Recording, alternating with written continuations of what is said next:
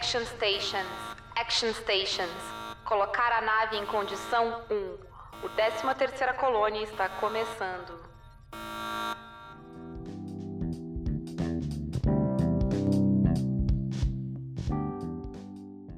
Frack, estamos gravando.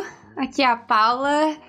E como é que tu tá hoje, Samantha? O que, que tu escuta por aí? Eu não escuto nada, tá bem tranquilo, tá bem silencioso, tá muito bom. Uh, a alegria da, da podcaster, eu Uhum. não escuto nada, é a alegria da editora. Sim, da editora, a editora fica bem feliz. Nossa, eu fui editar o último Caquitas, que eu editei, e começou a chover no meio. A barulheira no, coisa- no negócio da Renata. Barulho de chuva. É, parecia tava acabando o mundo. Uhum. Só nela, o meu tava de Uhum. boa, não tinha começado a chover ainda pra mim. É verdade, só na mesma A cidade. gente não tá tão perto assim. É. É, mas é meio longinho, assim, é tipo. Uma distância considerável. Uhum. Mas. Hoje a gente não tá aqui pra falar da Renata, nem de chuva, nem de Porto Alegre. A gente tá aqui pra falar do episódio 4.17. Eu tô tentando fazer as pazes com esse número, agora que, né, ele não é mais ah, de ninguém. Apesar de que eu tenho. Esse problema ele tem dois problemas, né? Porque além de ter sido um número da desgraça em 2018, ele é o número dos QAnon, porque é a letra Q, a 17 letra do alfabeto. Ah, Então. Vocês não sabem o que é QAnon? Não pesquisem. Às vezes a ignorância é uma benção. Eu vi esse documentário na HBO. Se vocês quiserem se desgraçar, tem um documentário na HBO, tá? Mas assim, não recomendo. Porque eu não recomendo saber. O documentário é excelente, mas eu não recomendo. Eu recomendo é um documentário sobre os Chans. Então, vocês não querem entrar lá. Nossa, Sim, eu e a Renata, a gente viu, a gente comentou junta, a gente se contorceu no chão. E eu não sei se eu sou feliz agora que eu sei das coisas, sabe? Porque conhecimento é bom, ele é interessante, mas às vezes ele é demais. é. Então, a ignorância, ela tem, ela tem suas vantagens, né? A, a vida é um equilíbrio entre saber as coisas e ser feliz. Então, fica aí pra vocês. A dica. Mas falando em saber as coisas e pesquisar as coisas, eu sou uma pessoa curiosa. Por isso eu vi o documentário sobre os QAnons e os Chants. E eu fui atrás do nome do, do episódio, né? Porque esse episódio chama Alguém que Olha por Mim. E ele é referência a uma música, ah, de um musical, que chama OK, tipo separado, tipo ou, exclamação, K, que é o sobrenome da protagonista, pelo que eu entendi. É um, é um musical muito velho, é um musical dos anos 20, dos anos 30, não sei, é um musical velho pra caralho. Tão velho que ele, sei lá, ele acho que ele teoricamente categoriza antes da era de ouro dos musicais.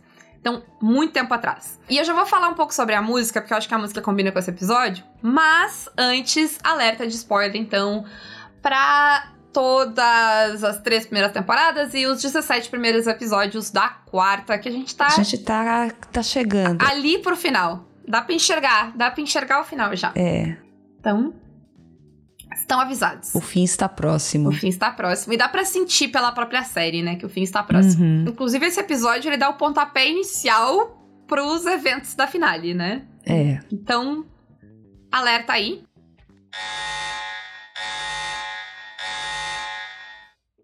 Alerta dado. A, a música, essa música, ela é sobre a pessoa que. Tipo, o teu ex que tu não esqueceu. É sobre alguém que tá. Tipo, alguém que tá sozinho e tá pensando. Tá num momento da sua vida que tá pensando que queria ter alguém, e aí ela pensa nessa uma pessoa, nesse um cara que ficou pra trás e que ela se arrepende de ter ficado pra trás. Ah, que combina muito com a, com a narrativa do Tiff nesse episódio, né? Mas a gente já vai falar disso, mas eu só queria falar da referência da música eu não me esquecer. Ah, e se alguém quiser ouvir, a música é o nome do episódio em inglês, que é Somebody to Watch Over Me. É isso. Ela é a música mais famosa desse musical. Ela ficou bem famosa depois, inclusive. Ela foi regravada fora daí do contexto da peça e ela é mais bem ela é mais famosa que a peça, inclusive. Mas, mas talvez se fosse outra pessoa falando disso não ia citar o musical. Sim, mas sou eu. Eu que fui procurar, eu que tô falando. Então, vocês vão ficar sabendo disso. e esse episódio, ele tem, ele tem um, faz um negócio. Tipo, eu gostei muito desse episódio, de como ele conta a história. Que é uma coisa legal de olhar pra série. Porque assim, olhar uhum. pra. Eu, eu, vou, eu vou entrar numa tangente já, Samantha. Nem entrei na pauta Vai ainda. lá. Uhum. Vai lá. É um problema sério gravar quando não tenho nada pra fazer depois. Sim, mas eu, eu, eu, prometo não me conter, porque a Samantha tem que dormir. E eu tenho que jantar. Então, temos esse limite aí, que é a fome e o sono. Que é o que move a humanidade. É. Mas, isso e o ódio. Também. Mas tangentes dentro de tangentes dentro de tangentes. Eu acho que uma coisa é, legal de olhar, de rever a série com esse intuito, né, de fazer o, o podcast, é que muitas vezes é, é interessante, eu acho, olhar de forma crítica pra série, para ver, tipo, coisas, né, como a gente sempre. A gente fala muito de coisas que envelheceram mal, coisa que, né a gente não notou quando tava vendo a primeira vez e agora salta aos olhos. E eu acho importante a gente ser crítico.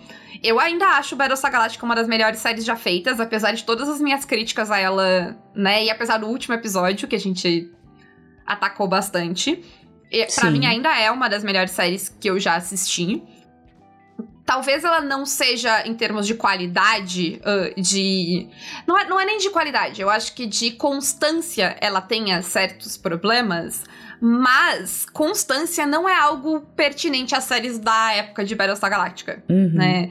Eu, Sim. eu, eu, pra eu, pra eu, eu acho ela tão boa, porque eu acho ela boa, e eu acho que ela ainda é boa se comparada às séries atuais.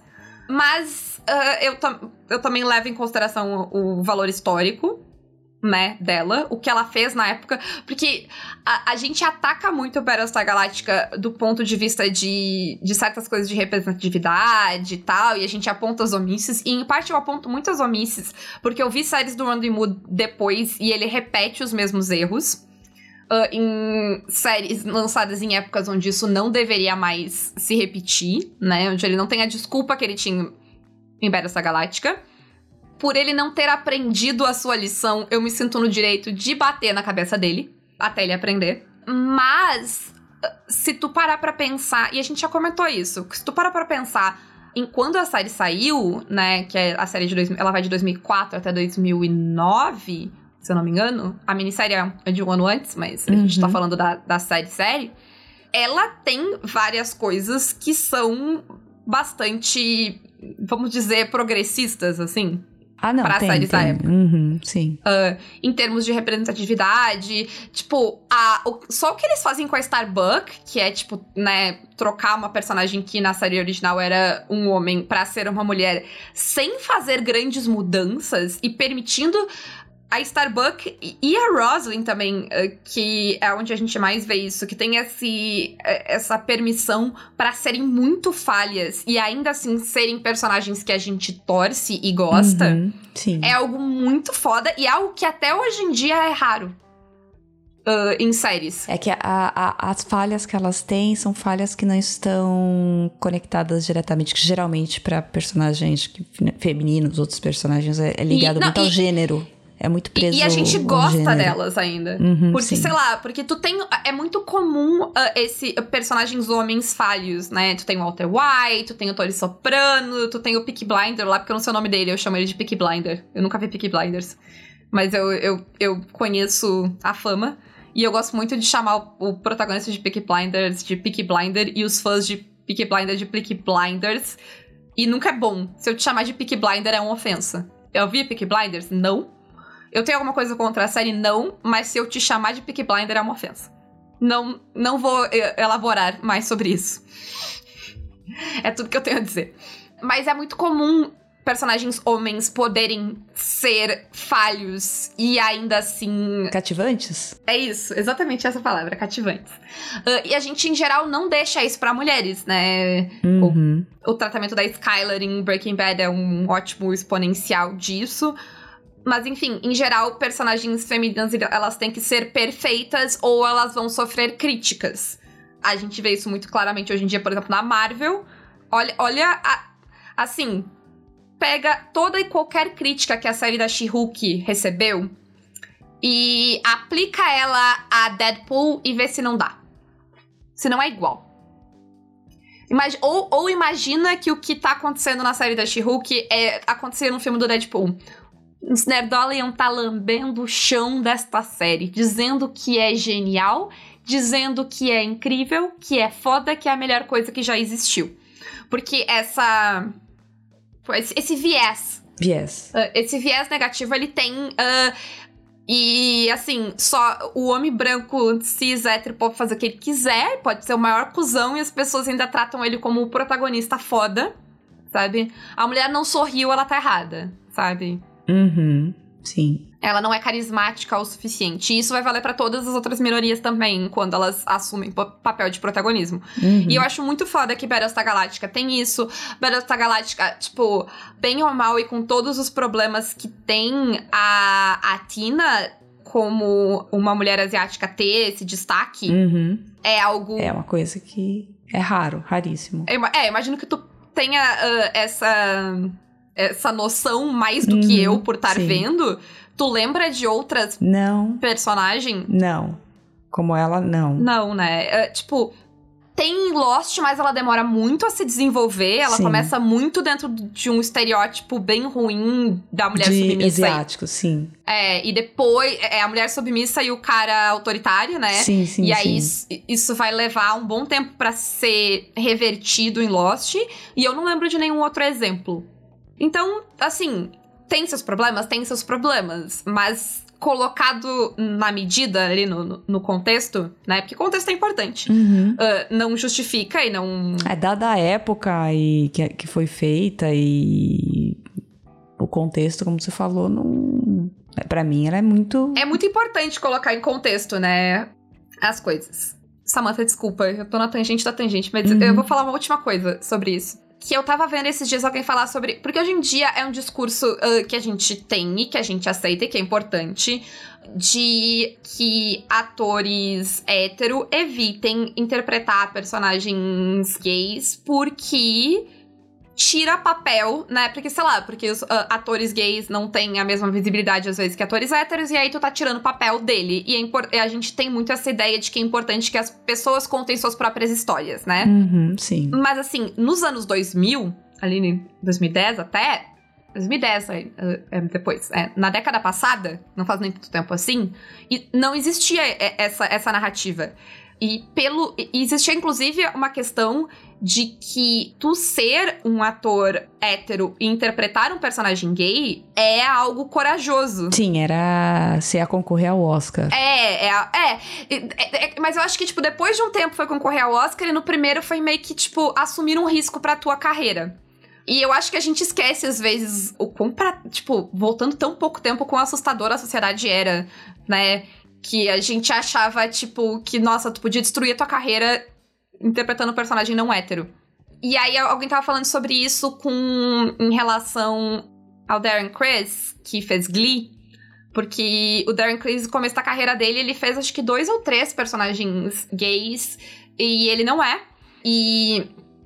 E, tipo, só que na época foi um negócio foda que ele fez de fazer esses personagens, esses personagens foram importantes. E depois com a mudança na, na sociedade, na narrativa, em como a gente encara essas coisas, ele mesmo veio declarar que ele não faria mais isso hoje em dia, que hoje em dia ele entende que as pessoas precisam contar suas próprias histórias e tal.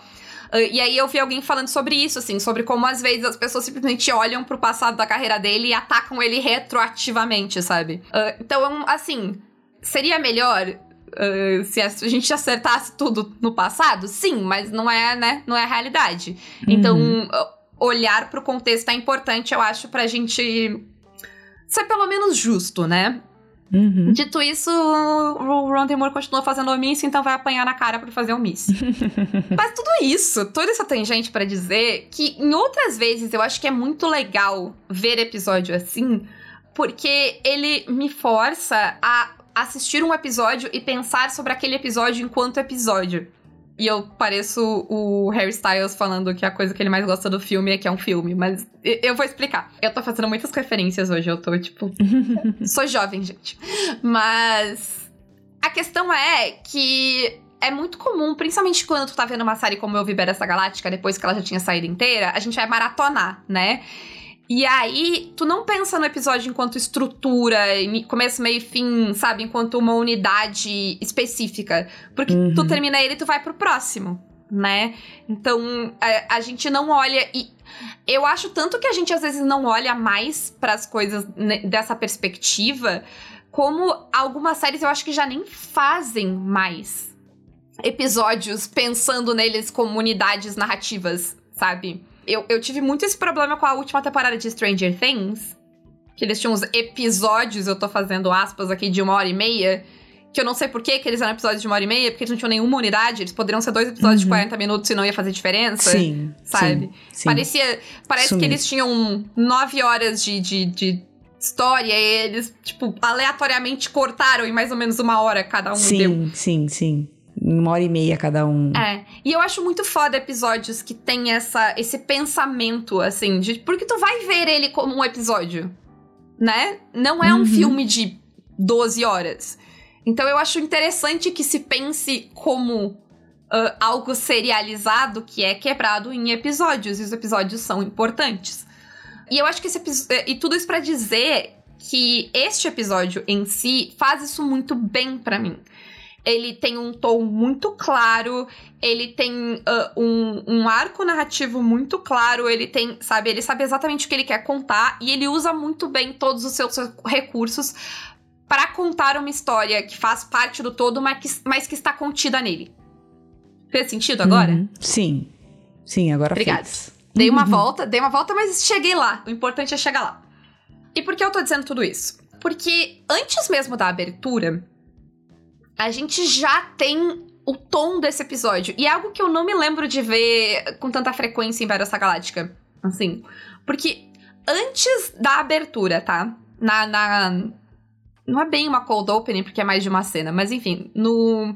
Antes da abertura do episódio acontecer, a gente tem, primeiro, o tom desse episódio, exatamente no que, que esse episódio vai focar. Porque esse episódio ele vai focar em duas coisas, né? Ele vai focar no Chief e na treta da.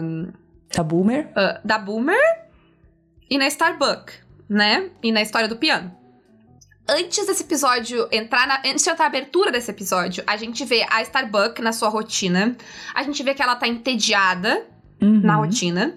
Ele usa essa rotina da Starbucks para nos dizer várias coisas que são importantes sobre a situação, sobre o contexto que esse episódio vai, que essa história vai estar inserida. Então, a gente vê a tag queimada para lembrar que a Starbuck encontrou o próprio corpo e que ela tá confusa sobre quem ela é por causa disso. A gente vê que ela tá numa rotina monótona e ela tá cansada e ela tá meio sem propósito, né?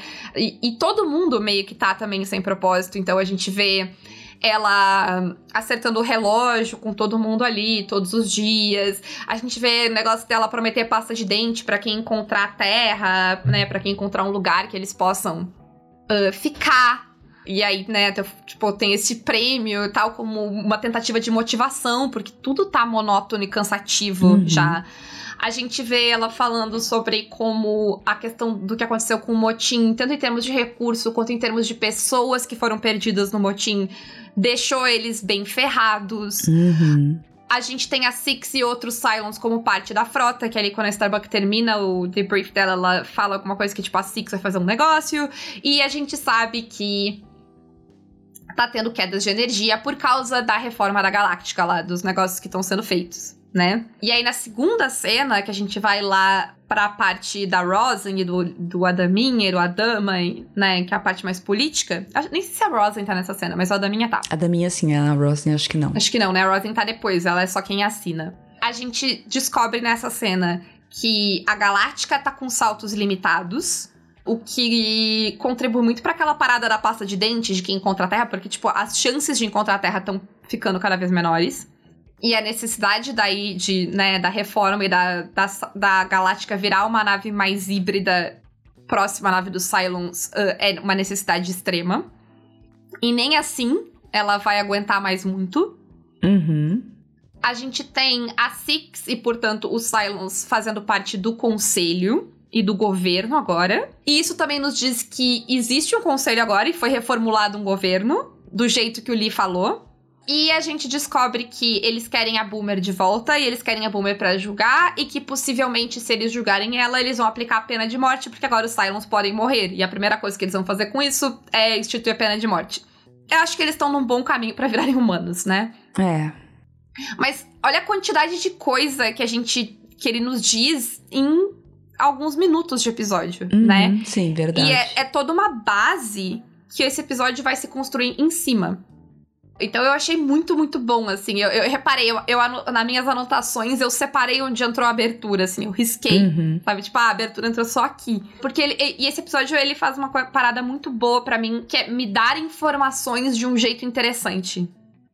E é algo que eu particularmente aprecio muito.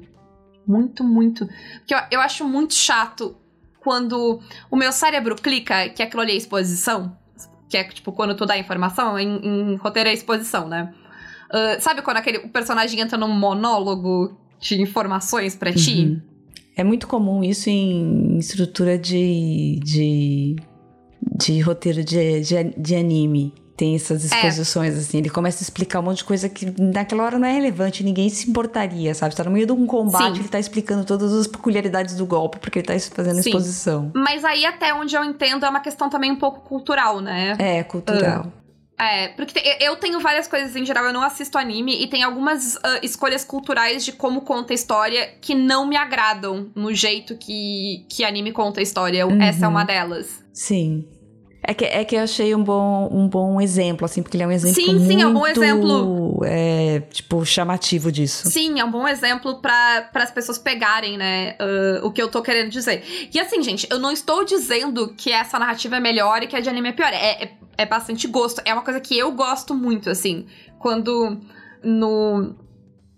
No podcast que eles falam de, de Watchmen, Watchmen faz isso muito bem, inclusive a série, eles chamam de exposição sem exposição, Uhum. né?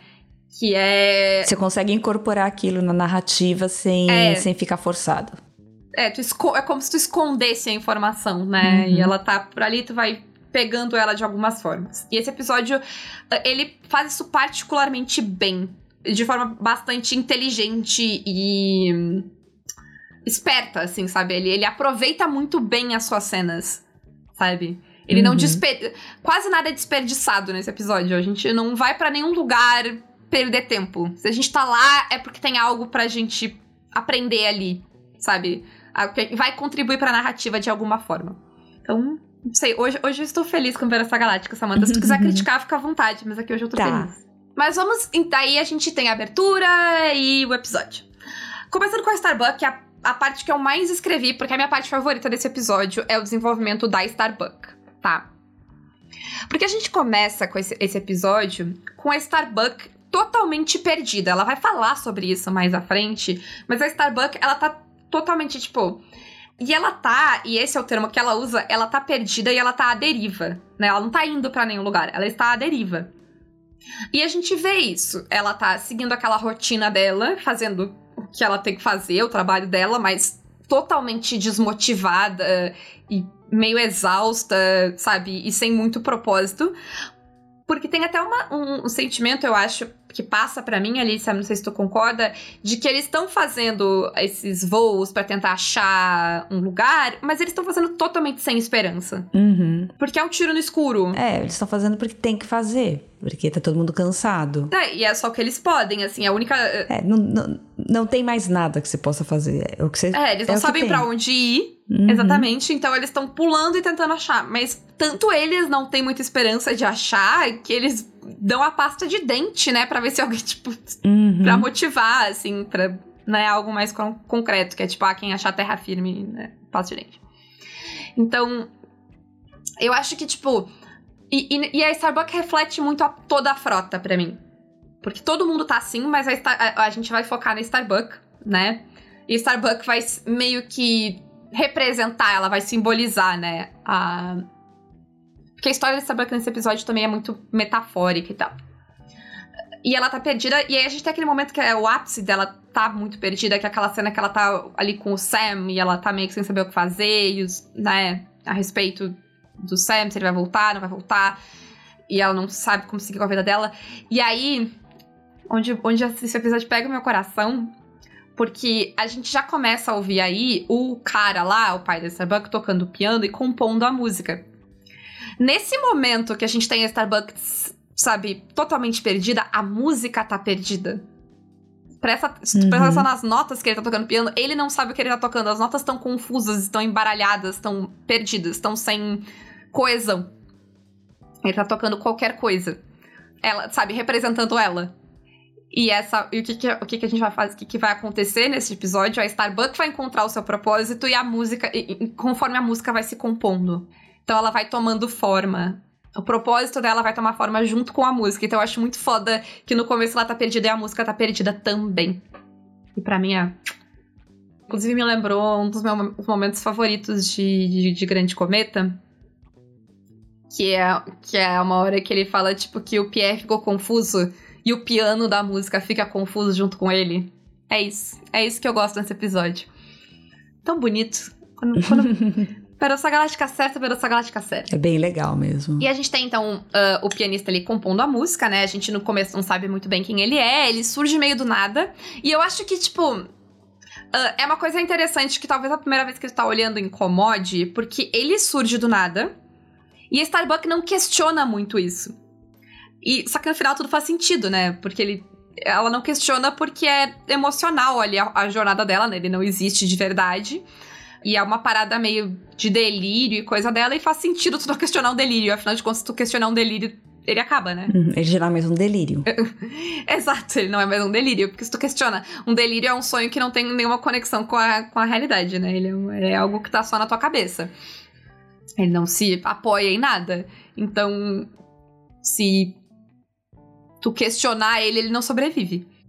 Então, eu acho faz muito sentido, assim. Eu acho que é de propósito que vai gerar uma certa estranheza, sabe? Porque é pra gerar uma certa estranheza. Tipo, quem é esse cara? De onde ele saiu? Por que ele tá ali? Uh, e respondendo a minha pergunta de alguns uh, spoilers atrás, o piano tá lá, né? Quem não tá é o cara. O piano tá lá parado. E talvez ele tá lá parado há um tempão, a Starbucks só nunca notou ele.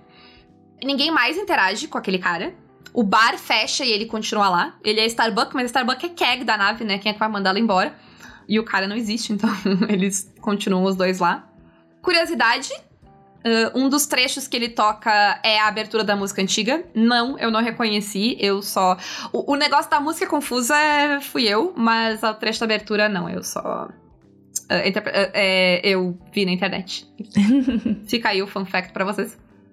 mas em algum momento, quando ele tá compondo um dos movimentos lá da música, ele toca um trecho da, da abertura clássica que eles usam como hino, né, ali, porque eles tocam também lá na minissérie toca essa música. Então fica aí, né, compositores se divertindo sozinhos para ninguém mais notar só eles, mas é, é justo, eu faço referência só para mim também, às vezes. A gente também tem o Hilo devolvendo as coisas da Starbuck, né, porque uhum. quando ela morreu, as coisas dela foram leiloadas que faz muito sentido, né? Foram trocadas e tal, porque ah, existe uma escassez de coisas, como a gente vê pela pasta de dente, né? Então.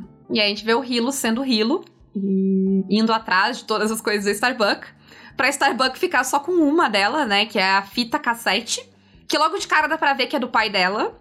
Porque uhum. tem o uhum. nome, né? Trace, ali o sobrenome, é, não me lembro o nome, mas alguma coisa Trace. É, Dreylid. Dreylid é, Trace. Ah, Dreylid. É, não, é verdade, você escreveu aqui na, na pauta. Eu copiei. É, é e o nome, o nome da, da porcaria da, da fita ali do álbum é uh, Live at the Hellas Opera House. Então é ao uhum. vivo na uh, Opera House da Alice, sei lá. Então, fica aí, olha a Opera House aí. Olha, olha os roteiristas engraçadinhos. Mas nesse momento também a gente tem a Era, né, fazendo o desenho dela.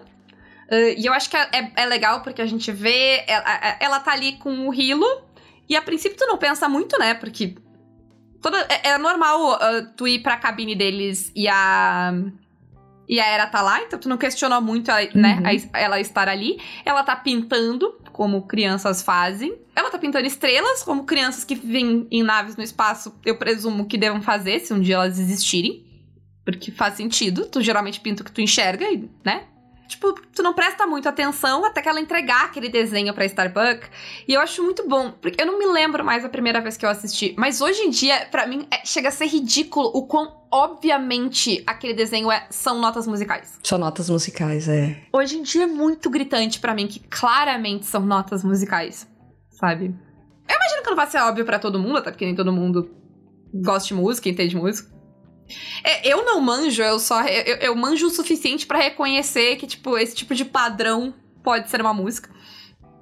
Eu não saberia ler. São notas musicais, assim. De é, o suficiente para ah, Notas musicais, de forma genérica. Que notas eu não sei. Aliás, nem o suficiente para dizer ao certo que são notas musicais, mas pra dizer que possivelmente são notas musicais. Mas eu imagino que para quem toca deva ter sido gritantemente óbvio. O que eu acho bom, eu não acho ruim, porque é honesto. Se fosse, tipo, um negócio bizarro, esquisito, que fosse uma forçação de barra, ia ser muito pior. Ah, a ideia é ser, a graça ali é ser óbvio. Na hora que você é, descobre, claro. É, a graça para a graça é que tipo, se tu sabe ler música, tu se dá conta, eu acho, assim. A graça é que tu tem a chance de se dar conta, né, antes. Mas aí ela dá. É, e ela pinta outras, né? Que não é que ela tá pintando quando a Starbucks entra, ela pinta e dá especificamente pra Starbucks, o que é bem significativo. Mas esse episódio, apesar de eu achar que é óbvio que são notas e tal, eu acho que esse episódio coloca isso de uma forma bem natural dentro do episódio, que não. Não tem por que aquilo te soar como estranho, sabe? É, né? É normal criança, tipo. Dar desenhos de presente. É normal criança querer agradar a tia que ela não vê Sim, sempre. Verdade. Ah, não, a Alessa ela faz desenho para todo mundo. É, é, é, super normal a criança é. fazer isso. A Alessa, ela praticamente faz desenho todo dia que ela quer levar para alguém na escola. É. Ela faz desenhos na escola que ela quer trazer para mim e ela traz para mim, entendeu? Ela tá o tempo todo desenhando Sim. e é sempre pra alguém. É sempre pra alguém, é o presente. É o presente. É. E você aceita quando uma criança desenhar entregar Isso, pra você. e diz que tá foda. E diz que tá lindo, é. Maravilhoso, incrível. Uh, nunca, uh, uma boa dica, Samantha, acho que pras pessoas, é nunca tenta adivinhar o que, que é o desenho. Uhum. Tipo, vai, vai perguntando, porque nunca é o que tu imagina. Se a criança é muito nova, é. entendeu? Uhum. E ofende. Se tu interpretar errado, tu pode ofender. Então, tá melhor dizer, ah, o que, que é esse aqui? Ah, que legal. E aí vai indo disso, entendeu? Pergunta, pergunta antes. Pede, pede a interpretação do uhum. desenho, entendeu? Olha que lindo, fala pra mim o que, que é. Exatamente. Ela vai te dar te apresentar como, como, sei lá, tu vai no museu e o guia te diz. Uhum, ela vai explicar. É, às vezes é um Não pouco. Não se preocupe. Eu ia dizer que às vezes é um pouco menos conciso, mas o guia do museu às vezes também é confuso e cheio de informação, então é, é, bem parecido. E então eu acho, é, eu acho muito natural, sabe? Que ela coloque, uh, que essa cena esteja ali e do jeito que ela é feita. Funciona muito bem. E aí ela pega só a fita, né? Deixa as outras uhum. coisas pra é trás. É engraçado porque ela pega a fita e ela pega o desenho ao mesmo tempo, assim, e guarda ali meio que junto. Sim, ela guarda com ela, né, ali é, no, no uhum. bolso. Que também, assim, eu acho que faz sentido até mesmo que, sei lá, eu não acho que isso queira dizer que a Starbucks imediatamente deu alguma. atribuiu algum. Um, significado especial ao desenho, até porque tá bem dobrado uhum, e amassado. Tá, uhum. Mas é muito o que tu faria, sabe? Se a criança te deu um desenho, ah, tu vai guardar no bolso e tu vai esquecer no bolso. Tu vai botar na tua bolsa e possivelmente tu vai esquecer, principalmente se, sabe, não é alguém muito. Sim, sim, sim. Eu tenho o desenho da Alessa espalhado aqui, eu até vi é, a cara. Eu tenho desenho lugar, dentro da minha bolsa. Não, eu tenho desenho na minha bolsa, às vezes eu, eu encontro em bolso de jaqueta, é espalhado pela casa, pela casa toda. Então... É. É então, acho que faz bastante, faz bastante faz sentido, sentido, ali. É, e, e, aí, pra ela. Porque é importante. Por que, que eu tô falando isso? Porque, ah, foda-se. Mas é que é importante que ela esteja com o desenho quando ela se dá conta. Então, é, é importante que o desenho esteja no bolso. Mas entende que a série consegue fazer tanto ela pegar o desenho quanto ela pegar o desenho, né? Então tem assim, pensando do ponto de vista de roteiro, esse roteiro ele tem várias coisas que ele precisa. Ele precisa que a Starbuck encontre a Era, para que a Era possa dar o desenho para Starbuck. Ela precisa que a Starbuck guarde esse desenho com ela, para que no instante em que ela se dá conta que o padrão das notas é o desenho, ela tem o desenho para tirar. E o episódio faz isso de uma forma bem elegante, porque ele coloca as coisas da cara, o que faz sentido e é útil pro episódio do ponto de vista de nos lembra que ela morreu, é importante para este episódio. Nos lembra que, que as pessoas deram ela como morta e, e venderam as coisas dela, que é significativo pra cara. Imagina, tipo, todo mundo achar que tu morreu ao ponto de tuas, tu não ter mais as tuas coisas, porque elas foram passadas adiante. A gente tem esse momento da, da cara com o Hilo e dela pegando. Da, de todas as coisas dela, o que ela pega é a fita do pai. tudo isso é significativo. Ao mesmo tempo que tudo isso é útil para colocar a cara naquele lugar para ela encontrar a Era e a Era dar o desenho pra ela. Aí que é a, a, o que eu acho elegante nesse roteiro, sabe? Sim, é bem. É, é muito. É muito conciso ali, tá muito. Tá tudo tudo muito bem integradinho nesse, nesse, nesse roteiro, é, assim. Nada Ele é muito tá bem sobrando. resolvido. É. É, ele é muito bem resolvido. Uh, e aí a gente, ela, primeiramente ela é bem hostil, né? Ao cara tocando, depois a gente vê ela, ele toca mais, uh, ele, depois que ele compõe um pedaço da música, e, e é interessante tu olhar, eu tô, eu tô realizando coisa enquanto eu falo, então aguentem um pouco comigo. Mas uh, no começo, quando a música tá perdida, a cara rejeita ela. Assim como ela rejeita a si mesma, do jeito que ela tá. Ela tá. É, é desconfortável para ela a música confusa. Assim como é desconfortável para ela ela estar confusa. Quando a música começa a se encontrar, e ele, ele escreve ali o primeiro movimento da música, ela gosta. E ela muda o tratamento dela com ele. Ela fala ela, que ele, né, e eles têm essa hostilidade que ele, ah, tu, tá, tu, agora tu vai ser indiferente, não tem crítica para me dar. E ela fala, não, eu gostei. E aí ela diz que é a sensação de estar correndo atrás de algo, uh, como de um carro. E ele fala que, ah, que queria passar a ideia de perda e ela confirma que é isso. Mas a ideia de perda que a Starbucks dá, é, eu acho interessante porque, assim, uh, ela pinta uma imagem que todo mundo entende, que é a imagem do carro indo ou de alguém indo e tu não vai mais ver esta pessoa e tu tenta correr atrás e tu não consegue. Essa é uma imagem de perda muito específica. Que ela te diz muita coisa, sabe? Ela me uhum. diz que é uma uhum. perda que tu não tá conformado.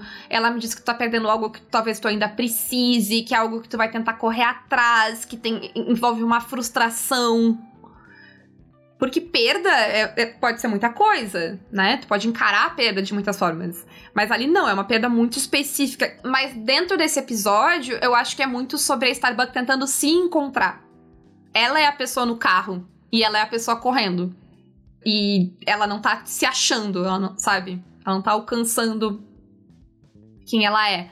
E eu acho que é, a, o carro indo é o momento que ela chegou na Terra e a Terra não era o que ela esperava, né? E ela não era o que ela esperava. E aí o carro foi e ela ficou para trás e ela não sabe para onde ela vai agora, porque ela não conseguiu alcançar o carro. E aí, né? Ela tá perdida. Isso. E eu acho que é, é muito foda uh, essa essa coisa, sabe? A gente tem também a, a questão porque eu acho que o, o Starbucks se reencontrar vai ter muito a ver também com ela reencontrar o pai dela. E elas conciliar essa memória do pai que ela tem, que é uh, contraditória. Isso vem muito de também da ideia de que a gente é os nossos pais, né? Dessa ideia de hereditariedade. A gente se torna, é. É. E, né, e ela é parte a mãe dela e parte o pai dela. E a gente viu a Starbuck se reconciliar com a parte dela que é pertinente à mãe né? A gente viu isso. A gente viu no exato instante em que ela entrou naquela nébula, né, naquela tempestade, e quando ela saiu de volta. Ela entrou, ela estava em conflito com o ideal da mãe para ela, que era essa ideia de destino, uma ideia bastante bélica e violenta e agressiva. E a gente vê ela entrar ali e ela sair mais em paz, e aí, conforme ela vai ela está neste caminho de reencontrar a Terra e de seguir o destino dela, ela ela encontra a paz dela com isso, com esse lado dela. Mas esse lado é só um lado dela, não é ela inteira. E eu acho que é por isso que ela tá perdida, porque ela é, ela tá olhando para si de um único ponto de vista, do ponto de vista dessa pessoa de, de, um, um, um, lado frio e um lado agressivo, né, dela. E eu acho que agora ela tá tendo que se voltar à ideia de reencontrar as memórias dela do pai dela. E esse lado dela que ela. que vem do pai dela, que é mais artístico, que é menos. Que é mais fluido. Porque a gente, sabe, a mãe dela, ela vem de uma ideia de. para mim, é, é, é bastante religioso e é bastante militar. Uhum, sim. E aí é violento, é agressivo, é seco, assim. A parte uhum. do pai dela já é mais artística, já é mais emotiva, já é mais fluida, né? E eu acho que a Starbucks precisa conciliar essas duas coisas. Então ela entendeu a parte da mãe, mas agora a gente vai lidar com a parte do pai. E eu acho muito interessante como a série faz isso. Porque ela começa com uma memória boa do pai. Ela começa. Ela lembra do pai.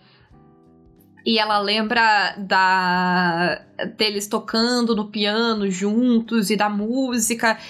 E, e primeiro é, é uma ideia bem nostálgica, uma ideia né, de afeto que ela tem. Tanto que ela faz um comparativo ali que é ela, que ele ensinou ela a tocar e ela tocava é, é, ela se esforçava muito para acertar, não por medo de estar tá errada, mas porque ele ficaria muito orgulhoso se ela tivesse certa. Uhum. Na verdade, ela queria agradá-lo, né? É, mas agradá-lo de um jeito muito diferente do que o, o agradar a mãe, né? E eu acho que, tipo, eu, eu, eu, gosto que a série confia que a gente vai lembrar do relacionamento dela com a mãe, uh, que é muito mais punitivo, e entender o significado dela dizer, uh, sabe, não, dela não ter medo de estar errada com o pai. Uh, e o quão significativo isso é. E aí a gente. E é engraçado que a gente, quando a gente vê, apesar de a mãe dela ser bastante punitiva, quando a gente vê o relacionamento da Starbucks com a mãe, ela nunca quer agradar a mãe. Pelo contrário, ela tenta desagradar a mãe dela. E mas, ao mesmo tempo que ela tenta desagradar a mãe dela, ela tenta se rebelar contra, ela meio que se tornou exatamente quem a mãe dela quis que ela fosse. Que ela vai ser. Ela é militar, ela tá salvando todo mundo, ela tem o destino, ela acredita nos deuses, né? E por outro lado, uh, ela tem essa questão do pai, só que as coisas vão mudando, né? Porque primeiro é bom, mas depois ela vai começar a encarar a ideia de abandono. E eu acho que faz muito sentido nessa ideia de abandono que a Starbucks que a gente conhece, ela não é quase nada a Starbucks que a gente vê neste episódio. A Starbucks que é próxima ao pai dela. A Starbucks que a gente vê é a Starbucks que é próxima à mãe dela. Né? A Starbucks não é alguém sem. A gente vê alguns detalhes, né? Porque a gente vê ela pintando, que é uma parada mais artística, porque a gente vê o quadro uhum. lá que ela uhum. pintou e tal. Mas isso é sempre secundário. Isso é sempre algo que ela deixa de lado, né? Que ela considera menos importante. E faz sentido, porque o pai dela abandonou ela.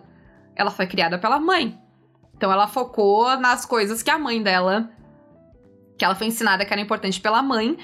E a, a gente vê que ela meio que uh, ignora essas coisas e até sufoca esse lado dela para não encarar o abandono do pai. Uhum. A, a, ela tem um, uma resistência muito grande a tocar ali no final, até física, ela se vira uhum, para fora do piano e tal, ela, ela puxa, ela tira a mão justamente porque tocar de novo é né, se reconectar com esse lado e se reconectar com esse lado é olhar para o fato de que o pai dela abandonou ela.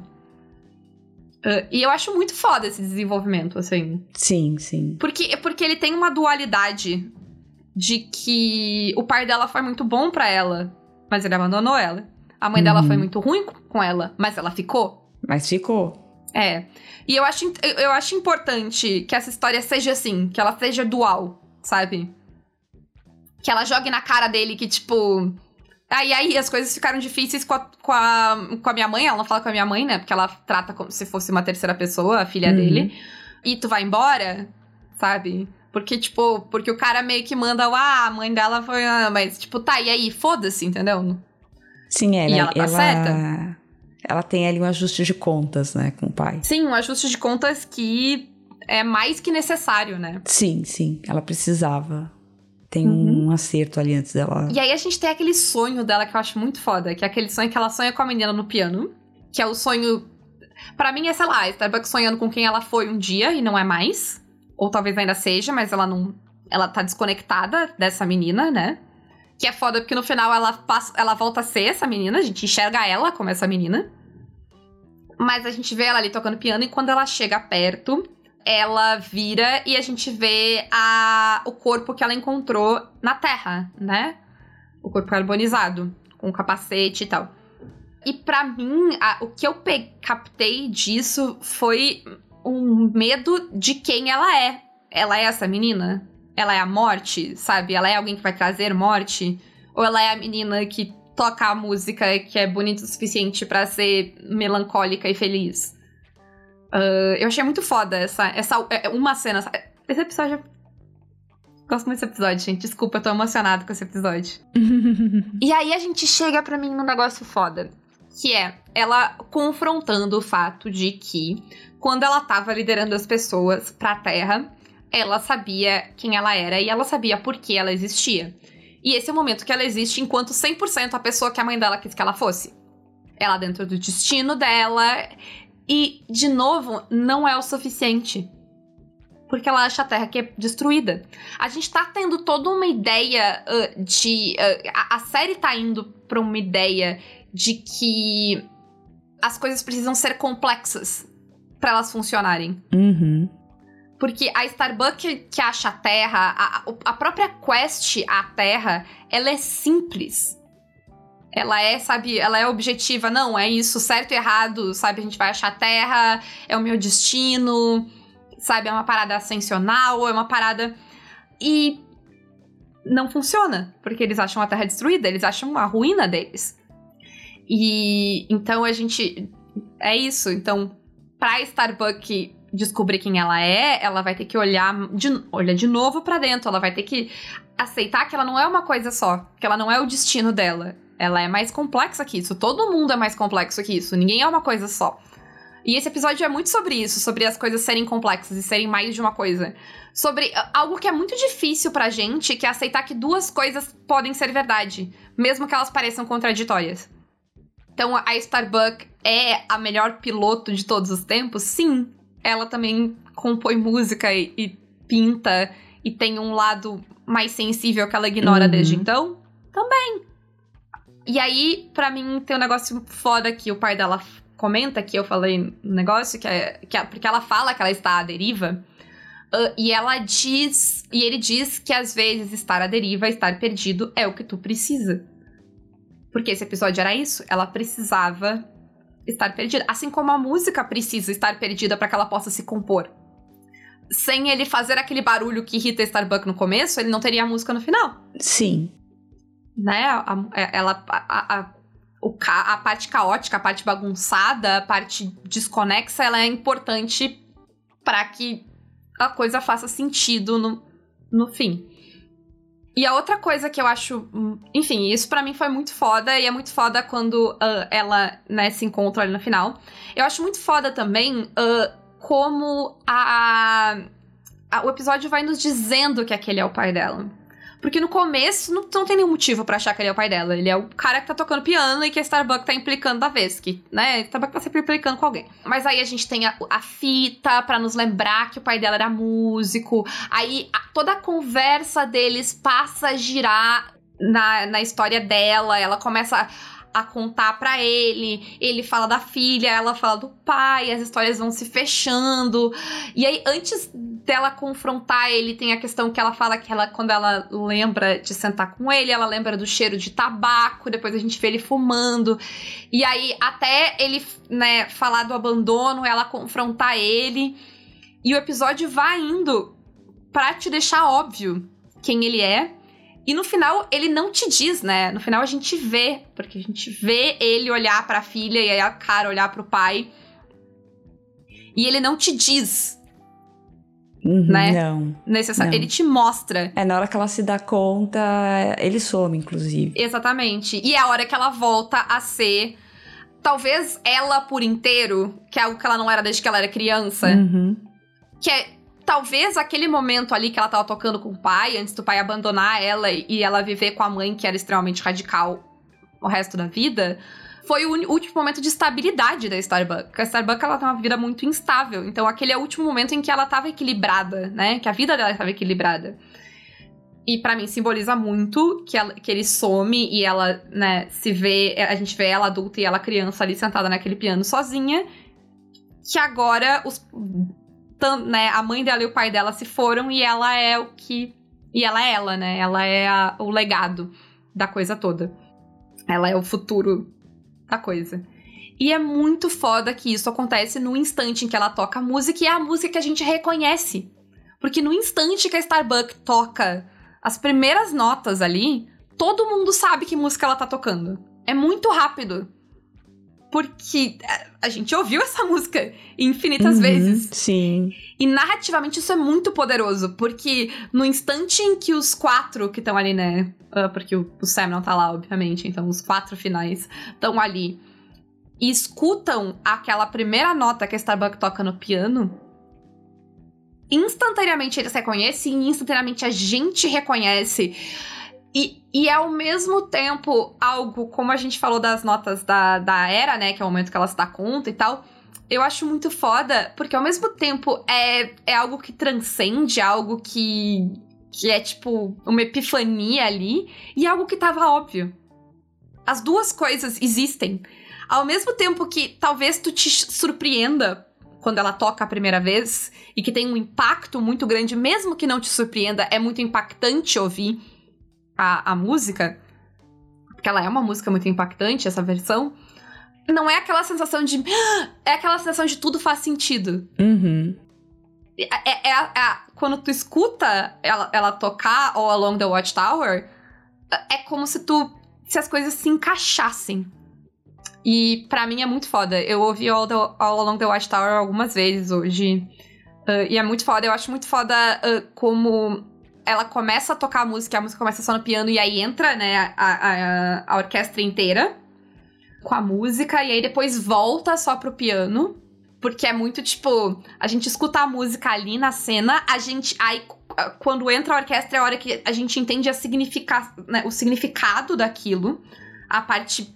ah, sabe, quando bate o peso que é que, ah, que aquilo tem, né? O, o- peso da era ter escrito a música que liga os Cylons finais. ah, e, que Star, e que liga a Starbuck, que é quem vai guiar eles, e tudo se encaixa ali, e aí ela volta pro, né, pra música crua ali só no piano. E assim, eu vou tirar o meu chapéu aqui pro Bear McCreary, que escreveu a música de Battlestar Galactica, e que tá escrevendo agora a música de Rings of Power, mas pra mim ele ainda não mostrou a que veio em Rings of Power, eu quero muito que ele mostre a que veio em Rings of Power, porque ele é muito foda. Eu acho muito foda o que ele faz em Battlestar Galactica. Então, assim, pra mim essa parte do Starbuck é tipo 10 de 10, redondo, perfeito, bonito. Nada a declarar, tá? Muito bom, muito bom. Tô até cansada. Foi assim. Mas pertinente a, a essa ideia de duas coisas pode ser verdade. e, e- e eu vou dar spoiler. Eu gosto de quase tudo dessa outra parte também. Eu tenho poucas críticas. Eu acho que algumas coisas são menos refinadas do que a parte da Starbucks. Uhum. Mas eu acho muito bom. Por quê? Porque a gente vai pro foco romântico que estava me incomodando, mas dessa vez é o Tiff o foco romântico da coisa. O que eu acho uma boa mudança de a gente ver os homens Cylons apegados a essa ideia de amor romântico humana. Assim, eu vou, eu, eu vou, tipo, mencionar aqui, porque eu acho que vale mencionar, e, mas isso é verdade sobre a série toda, que é bem heteronormativo. É. Mas assim, heteronormativo Uhum. não é nem uma palavra que se sabia uh, uh, o É, que significava em 2009. E, assim, pessoas não hétero em série é, era um evento. Sim, não, é, é- Naquela época, assim. Não sei se a palavra já existia ou não, mas era uma palavra muito pouco conhecida. É, mas assim, se, se eu falasse ela, as pessoas Uhum. não saberiam. Não sei nem se eu saberia. Talvez eu conseguisse deduzir. É, a gente não tinha acesso à informação que a gente tem hoje, né? Então. Ela não tava no vocabulário, né? Então, e assim, séries só com pessoas hétero era o normal, tipo, era o normal da TV, não o normal no sentido de, né? Mas era o que a gente via. Então, assim, ela aí ela tá só no seu contexto. Mas o que eu acho interessante sobre essa história é que o que pesa pra mim pro Chief é o fato de ele meio que olhar pra própria vida dele como um potencial perdido. Ah, e como ah, um potencial que foi tirado dele. Mais do que perdido, porque eu acho que ele, ele, ele acredita que ele perdeu, a- que a vida dele poderia ter sido uma coisa e não foi, porque tiraram isso dele. Uh, e eu acho que isso é muito relevante pro personagem do Chief, porque ele é um personagem que tem muito ódio, muita raiva. Ele explode muitas vezes. Porque ele ressente muito o mundo inteiro. Uhum. E esse episódio faz um negócio que geralmente eu odeio. Mas eu acho que esse episódio faz muito bem, que é usar os flashbacks para me contar uma história, para me remeter a coisas que eu preciso lembrar, para entender o que tá se passando com o Tiff nesse episódio. E, e, o motivo pelo qual eu gosto é que quando a gente vai para os flashbacks, logo no começo do episódio, que ele tá lembrando de coisas, e ele vai lembrando de várias coisas. A gente vê ele num momento lá, que ele tá ali consertando a galáctica, e ele tá olhando para uma das oito que tá construindo. E é quase como se os diálogos todos conversassem entre si. Sim. De uma maneira muito suave, assim, sabe? Muito sem. muito fluida, inclusive. Porque a gente vê. E, e, eles te dizem tudo o que tu precisa. Eles te dizem que. É, porque a gente vê ele dizendo pra Boomer que ela é uma máquina e ele não. E aí depois a gente. Eh, isso é importante a gente lembrar disso, por quê? Porque depois ele vira pra Boomer e diz: se eu soubesse antes que eu era o que eu sou. E é só isso que ele precisa dizer. Porque a gente sabe que se ele soubesse antes que ele era um Cylon como ela, ele não teria reagido da forma como ele reagiu. Sim. Uhum. Então, se o Kevin não tivesse feito ele esquecer quem ele era, talvez ele tivesse ficado junto com a Boomer. Talvez ele tivesse ficado do lado dela. Talvez as coisas tivessem sido diferentes. E, e esse, talvez as coisas tivessem sido diferentes para mim, que é a semente que tudo vai acontecer nesse episódio com ele. Nessa ideia, sabe, do que ele perdeu, que, do que ele nunca teve e, e ele sente que ele perdeu a gente também vê ele dizer para ela num contexto muito diferente que ele vê ela o tempo. Uh, ela diz para ele num contexto bem diferente do que ele tá agora. Que ele vê ela o tempo todo. No caso ali, ele, né, eles estavam falando de que eles trabalham juntos, então eles se veem o tempo todo. E aí ele fala, ah, não dessa forma. E agora isso continua sendo verdade. Ele vê ela o tempo inteiro, porque tá cheio de oitos trabalhando com ele mas não daquela forma, não é ela, não, eles não têm a mesma intimidade. E ele a gente vê ele no flashback dele falando com a Kelly sobre a gente ter que se conformar com, né, com quem a gente poderia ter, porque quem a gente queria de verdade está morto. Que no caso ele tá falando da Boomer, e agora a Boomer não está morta, a Boomer está viva, está ali com ele, quem está morta é a Kelly.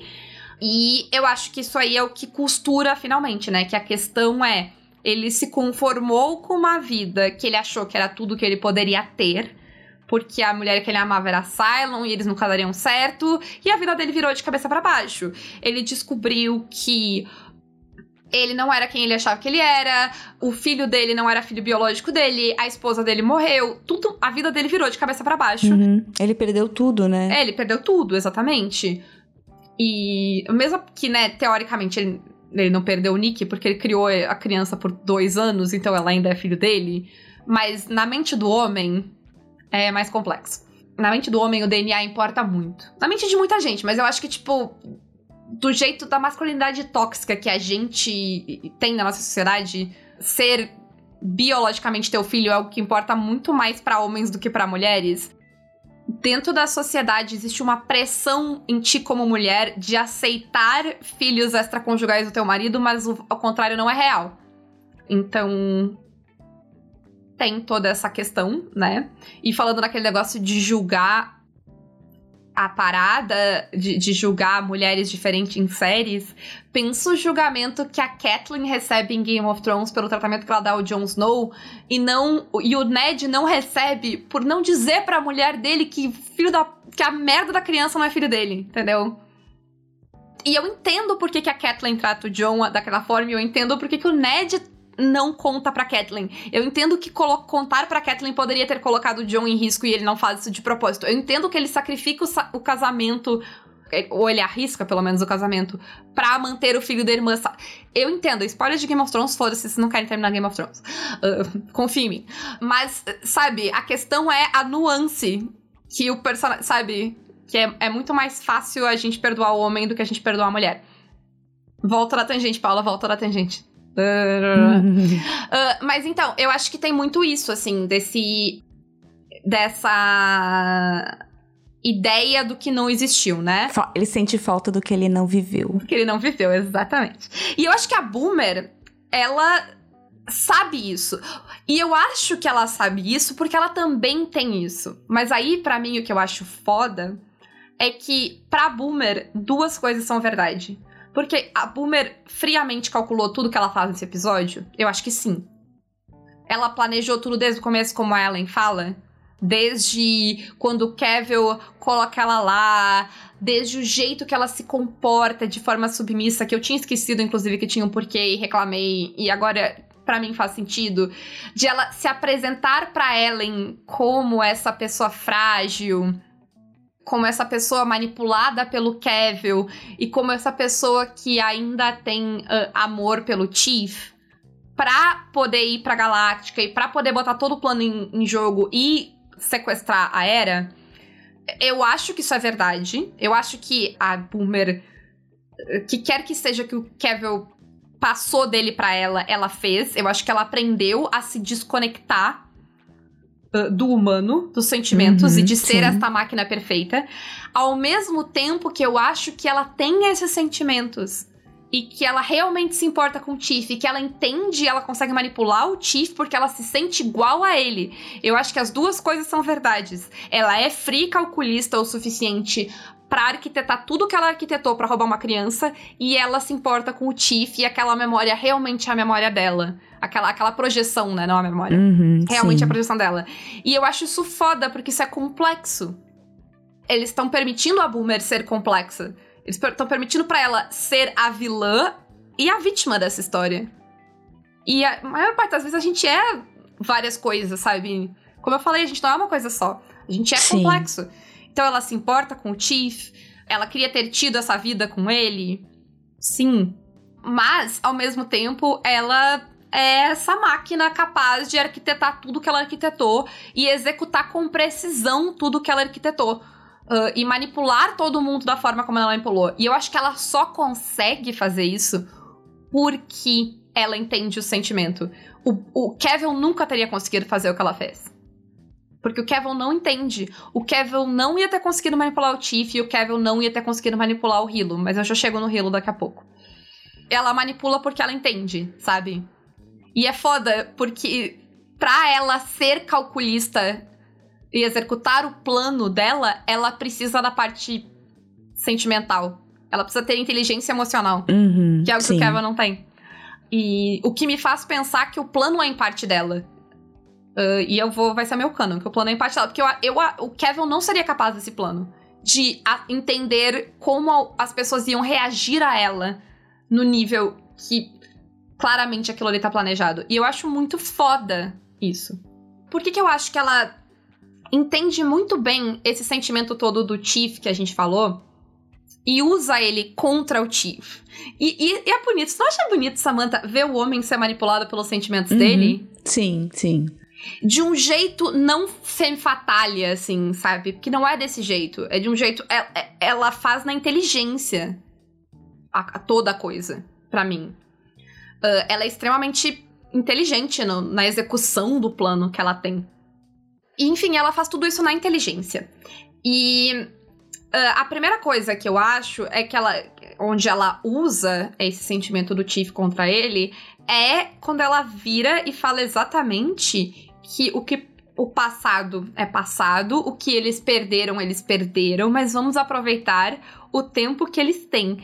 E eu, ah, não sei, para mim, talvez eu esteja dando crédito demais pra Boomer, talvez, mas para mim. E, e assim, foda-se pra mim se a intenção dos roteiristas era essa. A interpretação é minha e eu faço o que eu quiser com ela. Eu odeio o roteirista vendo me dizer o que eu tenho que interpretar das coisas deles. Então, a coisa que me irrita é o roteirista vir me explicar uma cena. Cala a boca. A, a cena tá lá, eu que vou interpretar. Vai ver tua vida.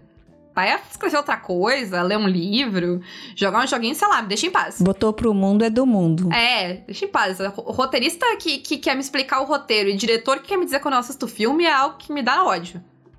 Tenho vontade de dar um tapa na cara. Me deixa em paz. Mas o que eu interpreto e o crédito que eu dou pra Boomer é de que ela sabe que, como a traidora que ela é pros outros, eles vão querer julgar ela e eles sabem que eles vão querer matar ela. Porque é o que ela faria. Se ela tivesse. É o que ela e o Cavill uhum, fariam. Sim. Se, sei lá, a Caprica fosse parar no. nas naves deles, sabe? Eu acho que ela entende a trai... ela, aí ela entende o Silence, porque ela entende a traição, o nível de traição que foi ela votar longe das outras boomers, é ela se distanciar das outras boomers, ela quebrar como a sociedade deles se organiza. Então, eu acho que ela sabe que o tempo dela tá contado. E ela tá usando isso para manipular o Chief. Uh, e mesmo se ela não sabe, se ela não tá, ainda é foda ela dizer aproveitar o tempo que elas têm, porque é algo que certamente vai mover ele. Nem que seja para tirá-la dali. E isso, junto com a ideia de que os Cylons vão julgar e provavelmente condenar ela e ela vai ser condenada à morte, é algo que move o Chief esse episódio todo. Ele tenta de todas as formas resolver isso de outra forma. Que ela fique ali, que ela esteja presa e tal. Só que assim, para todo mundo que não é o Chief, não faz sentido, né? Tipo, pra Rosin, porque raios a Rosin e o Adama vão comprar uma briga com os Cylons, que são essenciais para a sobrevivência da frota agora, por causa da Boomer. Pro, pro Adama e pra Rosin, é Boomer que se exploda. E assim, não tira a razão deles.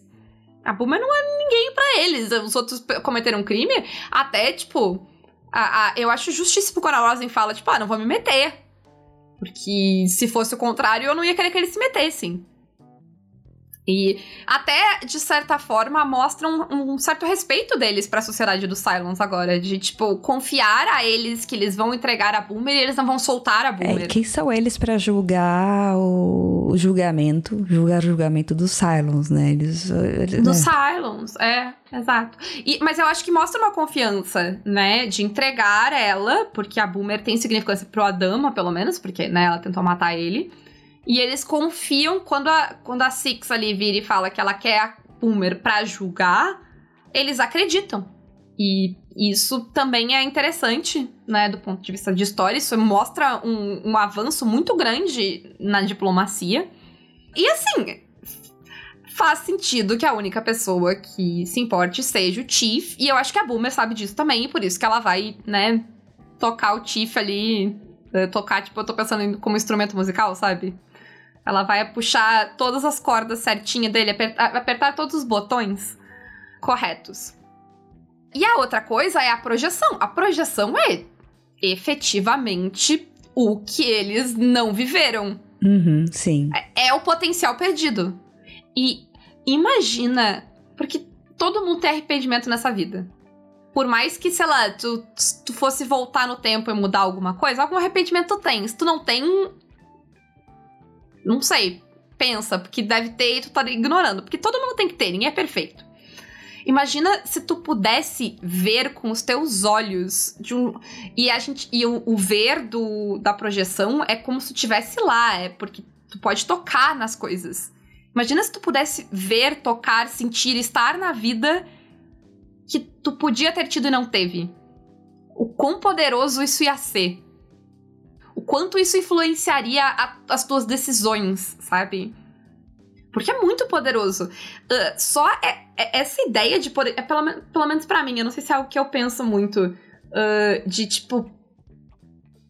Perder o meu tempo, sabe? E, e ele passar. É algo que, que para mim é muito assustador. É algo que me traz muita ansiedade. Essa ideia de, tipo, não fazer tudo que eu poderia ter feito com a minha vida eu lido com isso hoje em dia, lembrando que em grande parte esse sentimento vem do capitalismo e eu devo deixar ele de lado.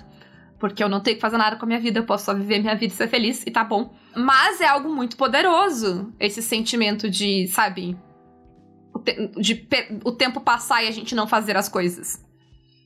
É, é, inclusive, essa ideia de eu vou crescer, e aí eu vou estudar, aí eu vou me formar, aí eu vou arrumar um trabalho, aí eu vou conseguir estabilidade, aí eu vou casar, aí eu vou ter filho é, é, tudo etapas que a gente coloca na nossa vida para não pensar na última, né? Que é a morte. Porque, tipo, ah, não, eu. Não, agora eu sou um adulto, eu vou. Eu que sou uma pessoa que não quer casar e não quer ter filhos. Assim, a última etapa de vida que eu tenho é a morte, porque não, não tem mais nada para eu fazer. Não tem nenhuma outra milestone, nenhuma um, coisa, marco para eu alcançar, sabe? Do, do ponto de vista do que a sociedade espera de mim. E, então, sei lá, eu sempre fico imaginando, imagina, tipo, se tu pudesse ver essas coisas, eu acho que seria muito poderoso. Eu entendo muito o porquê que o Chief se ilude como a Boomer consegue enganar ele. E eu acho, como eu falei, eu acho muito foda que isso venha de, do fato de que ela entende que isso funcionaria com ela. Tanto que é importante no final para ela dizer para ele que a interação entre eles foi real. Que sim, foi tudo um plano, foi tudo para conseguir a era, mas foi real. Né? Eu acho foda. E eu acho muito foda naquele, aquela última cena do Chief, que é ele se dando conta que ele colocou a era na nave. E ele, o episódio, de novo, o episódio não nos diz isso. Ele não corta para um flashback da caixa, ele não precisa. A gente escuta a Atena e o Hilo gritando sobre como uma menina passou por todo mundo e ninguém viu, e ela saiu da, da galáctica sem ninguém ver. E aí o Chief, e, e, a gente vê a reação do Chief, ele se dando conta da, do que ele fez. E eu acho, tipo. É, é, para mim é muito foda ali, sabe? Tipo, como o episódio te dá. Porque tu sabe o que ele fez no instante que ele tá fazendo. Quando ele tá fazendo, tu sabe o que ele tá fazendo. Uh, quem não sabe é ele. Mas ele se dar conta do que ele fez faz com que eu tenha o impacto que ele tem, mesmo que eu já soubesse o que ele fez. E é foda, é um soco no estômago. Tipo, é, é, pra mim, o Chief se dando conta do que ele fez é um soco no estômago maior do que ver a Era entrando na nave. Porque eu fico. É, tipo, imagina tu fazer uma cagada nesse nível, sabe? Imagina tu, tipo, fazer uma merda nesse nível. Imagina o nível de arrependimento. Imagina, tipo, é, é para mim, eu penso, imagino como paralisador, que é o que ele faz ali, né? Ele meio que, tipo, o mundo dele desmorona e a gente enxerga isso. A gente enxerga o mundo dele desmoronar. E a gente enxerga ele ver que ele cometeu um erro quando ele tomou a decisão drástica, né? E, que é foda também. A gente, de novo, como o episódio se explica muito bem, porque a hora que ele vai fazer a troca, a gente vê o apagão, a gente vê ele forçar o apagão, a gente vê a, a, a Oito que tava lá trabalhando com ele, que ele sabe, a gente vê que ele tava visitando a. Sabe, que ninguém estranha, ele tá visitando a Boomer, porque ele tá fazendo isso há um tempo. Várias coisas, esse episódio se conta muito bem, né? E aí, sobre a Boomer, eu acho realmente, como eu falei, muito foda a complexidade que eles dão para ela que era o que a gente tava reclamando, uhum. pra, né? Pelo menos aqui eu tava reclamando uhum, alguns episódios sim. atrás. Quando a gente vê ela e ela é submissa ao Kevin, e ela é. A, né, ela é as, a, a, única coisa que importa é o Tiff e esse rancor que ela tem porque ela se apaixonou e não deu certo. Uh, e a gente vê que é muito mais complexo que, que isso. A gente vê que sim, ela se apaixonou e não deu certo. E sim, ela tem rancor sobre isso, mas ela também vê isso de uma forma melancólica, ela também vê isso como um lugar de refúgio por causa da casa. E sim, ela tem esse rancor, e isso linka ela com o Kevin, e aí ela, ela rejeita esse lado humano. Uh, porque ela acha que ele vai trazer dor e sofrimento. Ao mesmo tempo, ela não quer que o Chief tenha essa dor e esse sofrimento. É muito complexo e é muito foda, porque eu acho que não limita ela. É, é, eu acho que talvez essa parte do episódio. Uh, porque todas as outras vezes que eu vi esse episódio, eu não gostei do que eles fizeram com a Boomer. Essa é a primeira vez que eu gostei. Porque essa é a primeira vez que eu vejo isso desse ângulo. E vendo isso desse ângulo, eu gosto muito. Entendendo essa complexidade sabe? E o quão foda ela faz a personagem dela ser. No sentido de foda, no sentido de desenvolvimento de personagem e no sentido de, da personagem mesmo, porque ela ganha de todo mundo nesse episódio. Ela é a pessoa mais esperta da sala toda. Não sei, Sam, se, se tu gosta ou desgosta, fala um pouco. Não, eu acho que tá. tá ficou ficou foda o que eles fizeram. É, tipo, Porque tu também reclamou sim. comigo, né? É. De como a gente viu ela alguns episódios atrás. Uhum, sim, sim. Ela, tanto ela como a, a Six, né? É uma é pena que a Six, por exemplo, ela sumiu. Eu espero que, sei lá, consertem ela também. É, eu acho que ela volta, mas eu não me lembro. Uhum. Isso, por isso que eu tô deixando aqui fora do Sim, spoiler, porque eu não porque me lembro. Mas tá, eu acho que ela volta. Inclusive, é até uma coisa que eu senti falta, né? Ela, tudo bem que ela deve estar tá em repouso e qualquer coisa assim, mas ela não tá ali, né? Ela nem chega a aparecer, enfim. É, mas eu acho que narrativamente faz sentido para este uhum. episódio que ela não, não apareça. Esteja, sim. Porque o sol só tá ali, é. Porque o sol só tá ali porque ele é um dos quatro e os quatro só estão ali pra no final reconhecerem Reconhecer a música, a música. né? Uhum. Sim. É, eu, eu acho que não tem nenhum motivo para ela entrar Ah, não, nessa não. história. Não, eu, eu entendo, eu sei que é por isso, assim. Eu espero que seja por isso, porque ela tem que aparecer depois, né? E, e essa história tem que ter continuidade. Que eu concordo contigo. Tipo, a gente vê o sol, o luto do sol, e a gente não vê o dela, né? Então, o Hilo. Vamos lá. Eu vou, eu vou defender. Eu vou defender o que acontece com o Hilo. Vocês me aguardem. Então. E eu vou defender o Hilo. Porque eu entendo o Hilo não notar. Porque a gente comentou antes sobre como o Hilo sabe diferenciar Uhum. as outras oito da Tina. Mas uma coisa é tu diferenciar as outras oito da Tina num contexto em que tu tem motivo pra suspeitar. Uhum. E ele não tem motivo pra suspeitar. E a Boomer tem motivo pra. E tem motivo e tem competência e conhecimento pra enganar ele. Porque ela sabe como a Tina se comporta com ele. Ela pode imitar Uhum. isso Sim. ela é efetivamente igual a Tina em todos os aspectos.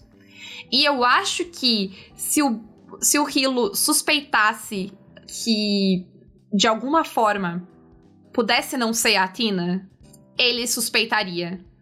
Mas ele não tem nenhum motivo pra mim pra suspeitar que a Boomer fugiu. A Boomer tá presa já há dias Ele nem imagina. na Brig. E não tem por que ele achar que a Boomer escapou e ninguém avisou ele que a Boomer escapou e ninguém sabe que a Boomer escapou. Porque, tipo. é, é impensável que o Chief traiu ele, sabe? Porque pra Boomer escapar, alguém teria que ter traído Uhum, eles. sim. É, não é algo impensável. E é algo muito de rotina da vida deles ali. Inclusive, tipo, as outras, as outras oito. Ele não tem nenhum motivo pra suspeitar de nenhuma delas. Ele tá confortável. Ele não tem nenhum motivo pra imaginar. Porque para pra pensar o quão ah, extremo é o que acontece. Uhum. O Chief trai eles, ele solta a Boomer. A Boomer, em vez de ir embora, resolve ir lá roubar a identidade da Tina pra ir roubar a Era. Não tem por que ele imaginar que isso. E ele nota que algo está errado. Porque ele pergunta se tá tudo bem com ela. E aí ela distrai ele, trata que não. E eu acho que faz sentido, porque se tu se colocar no lugar do Hilo, ele pergunta se tá tudo errado, ela diz que sim, e aí ela distrai ele. E assim, faz sentido ela não tá bem. Ninguém tá bem. Quem é que tá bem? Então, ah, mas a Tina. Mas como é que ele nota que a Tina tá agindo estranho? Quem não está agindo estranho naquelas circunstâncias? Eles estão exaustos, eles estão sem rumo, sem objetivo. Eles estão. Eles estão criando uma filha para um mundo que talvez não exista. E ela. a- Ele fala ali que ela vai ah, sair, né, por alguns dias. Ah, e ela vai sair sozinha por alguns dias. Faz sentido ela estar sozinha naquele Raptor, porque a gente sabe que os Raptors estão sendo tripulados por um único piloto. Uhum. Por causa do que aconteceu no motim. Porque isso foi dito lá no começo, quando a Starbucks vai fazer o debriefing lá com as pessoas. Então, ela vai partir na missão lá de tentar encontrar, né, terra pra eles viverem por semanas. Faz sentido que ela não esteja se sentindo tão bem. Ela vai se afastar da família dela por semanas. Não tem por que ele suspeitar. Não tem por que ele suspeitar. Eu entendo que ele vai se culpar pro resto da vida, e eu me culparia pelo resto da vida por não ter notado. Mas é muito humano ele não notar. Eu acho que é perfeitamente. E é per- assim, nenhum de nós pode dizer com certeza que notaria.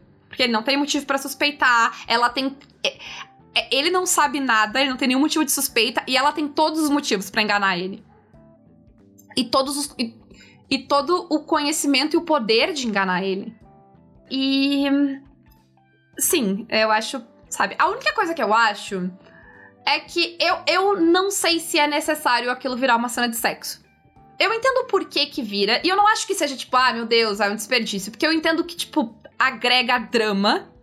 Porque Battlestar Galáctica não é uma série que ela abusa da sexualização da Six, mas ela não abusa de cenas de sexo. Não é uma série da, se fosse uma série da HBO, eu estaria. "Ah". Mas não é. Porque é, é bem raro cena de sexo, inclusive, Uhum, até porque a sim. censura de Battlestar Galáctica nem permite. E eu acho que eles usam. Eles colocam a cena de sexo ali justamente pra adicionar no drama e na tensão. Porque eu me lembro de ver essa cena pela primeira vez e ela é desesperadora Uhum. como ela deve ter sido pra Tina. E então, tipo, eu entendo que ela faz alguma coisa. Eu só acho que daria pra dar o mesmo peso com um diálogo. E talvez fosse ainda mais impactante a gente ver eles conversarem sobre coisas sérias, Uhum. mas sei lá, talvez ele perguntar se é sobre o tempo que tá aí, ela ter que falar e interagir. Acho que seria uma cena mais complexa. Mas assim, eu não acho que, tipo, ah, estraga nem nada, ou é tipo. Não, não, não foi, não foi nada muito fora da medida. É. E agrega, para mim, agrega duas coisas. Agrega na atenção da cena e agrega na culpa do Hilo depois. Que é duas coisas que a série quer. Uhum. Né? Na culpa do Hilo e na, na, culpa da Tina. Eu acho muito foda quando a Tina finalmente volta, né? E ela dá conta aquele momento que ela, tipo, que ela começa a bater com. E, ela, e, tipo, deve ser com muita força. A mulher é Cylon no Hilo e ele não faz nada porque, tipo, quem faria alguma coisa, né? Ele provavelmente, tipo, se ela quisesse, tipo, destruir ele ali, ela, ele deixaria. E é muito poderoso essa cena. Ela... De novo, esse episódio, ele te diz muito com muito pouco. Ele te diz ali a, a, a coisa toda. Inclusive, para mim, ele diz muito também no fato de que o Hilo não consegue levantar e correr e ir atrás da Era. Ele fica ali. Ele fica ali e ele apanha da Tina, sabe? E ele, tudo bem, ele age, né? Ele manda as pessoas irem atrás e parar, e ele faz tudo que ele pode fazer, mas ele não sai, ele não vai, ele fica com ela. E ele aceita a punição, né? Toda a cena da fuga, para mim, é muito foda, porque ela é muito tensa. Porque é aquela coisa, tu sabe o que tá acontecendo, as pessoas não necessariamente sabem o que tá acontecendo. Então a gente vê o Tiff ajudar a botar a carga, a gente vê o Adama tentar negociar a gente vê o Adama arriscando a Galáctica por causa da Era, colocando a Galáctica em jogo, porque se ela saltar ali de dentro, eles vão. A, a Galáctica pode né, se desmontar ali. E ele arrisca, ele tenta fechar a escotilha pra ela ficar ali dentro, ela consegue fugir, ela solta do lado de fora, né? Destrói um bom pedaço da Galáctica, dá um impacto na nave inteira. E eu acho muito foda. Pra mim, eu achei muito tensa essa cena. Eu imagino que pra ti tenha sido mais uhum. desesperadora do que para mim. Ela é, é desesperadora. Sim. Ela Mas ela tem que ser. Mas tem que ser. É o peso da. da pra dar o peso. para dar o peso na medida. Sim. E eu acho que. Eu não sei pra, se pra ti. Porque para mim eu acho que, tipo. Ela. É, lembra que a gente falou do peso uhum. exatamente na, na, coisa passada? Uhum, sobre sim. o peso necessário? Aqui eu acho que é o peso necessário. Porque eu preciso me importar. Eu preciso sentir a dor do uh, do Hilo e da Tina. Não, mas é, é, é mas é, é, ali é diferente, né? Ali ela é, ela é, ela é bem passada. Ela, é, ela recebe o peso que ela, é, que ela precisa. É. E ela é na medida. Porque ela, ela é porque eu consigo chegar ao final desse episódio, eu consigo rever esse episódio, por mais que ele, eu termine destruída ele, mas eu consigo. Eu acho que, tipo, é isso. É, o, é o suficiente para tipo, eu conseguir acompanhar essa história. Mas ali, né, em momento, eles não são. Não há um desrespeito, sabe? Como o anterior era, era, era, era, era, era desrespeitoso. Esse não tem. Ele, ele, segue a, ele segue contando uma história. Sim. Uh, e a gente sente a dor deles, uhum. a gente tem empatia por Sim. eles, né? Nossa, assim, a, a, cena ali, o grito da Tina e a, a tipo, a, a inércia do, do Hilo, eles doem, sabe, uhum. de um uhum. jeito. E depois o grito e o desespero dos dois ali, enquanto o Chief tá se dando conta do que ele fez. Eu acho muito foda. É tudo, tudo muito foda pra mim. E eu, e eu gosto do fato, uh, apesar de eu não necessariamente achar que a cena de sexo é necessária, eu gosto do fato dela encontrar o Hilo. Uhum. Para dividir essa responsabilidade. Porque se o Hilo não entra nessa história, quem perdeu a Tina. Quem perdeu foi a Tina, né? Quem perdeu a Era. E, não, os dois. Uhum. Os dois perdem. Os dois têm chance de impedir. Nenhum dos dois consegue. Sim. Os dois falham de alguma forma. Porque eu acho que é importante que isso seja dos dois, esse, essa uhum. culpa e esse, esse desespero, né? Eles estão iguais ali no final. E eu acho foda. Inclusive, é outra coisa que ela perde na, na força física e ele perde no emocional, que também é uma inversão. Quem, quem tenta lutar pela família é a Tina. O Hilo é enganado. E a Tina continua lutando, né? O, o Hilo fica inerte e ela continua lutando. E a última coisa foda para mim desse episódio é. E a última coisa que esse episódio me diz, sem precisar esfregar na minha cara, é que eu sei, e eu sei com certeza, Uh, eu, eu, eu tô falando isso sem ter visto o próximo episódio e sem lembrar, mas eu tenho certeza que a Roslyn acordou de um dos sonhos com a casa de ópera. Eu sei pela forma como ela acorda, eu sei porque ela acorda suada e eu sei porque ela fala da Era sem ela ter motivos para saber o que está acontecendo. O episódio não diz, sabe? A gente não vê o sonho da, da Roslyn, nada disso. Nada disso precisa.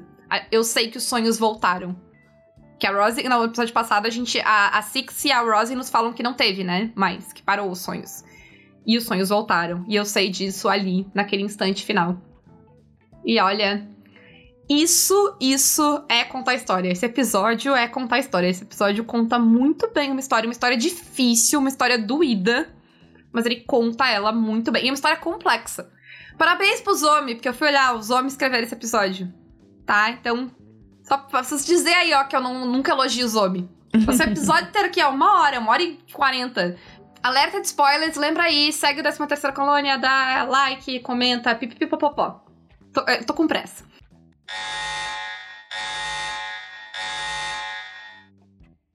Mas, vamos lá, spoilers. A questão para mim, que é muito foda, é que a, a Era entregar o desenho pra Starbuck é um foreshadowing. E é um foreshadowing da. da música. Só que quando a gente encontra a Era, a Starbuck pergunta o que ela tá fazendo. Starbuck sabe lidar com criança, ela pergunta o que ela tá desenhando. Uh, e ela diz que ela está desenhando estrelas. E isso, para mim, é um foreshadowing do final, porque a música é as coordenadas da Terra. Ela tá desenhando estrelas. Ela realmente está desenhando estrelas. Então ele, ele esconde um foreshadowing dentro de um foreshadowing. Achei bonito, achei bonito. Eu não lembro o que, que era outra coisa que eu ia falar da Starbucks, então vou deixar pra falar outro dia quando eu me lembrar. Então é isso. Com o foreshadowing dentro do foreshadowing a gente encerra. Um beijo para vocês. Tchau. Beijo. Tchau, tchau, pessoal. Tchau.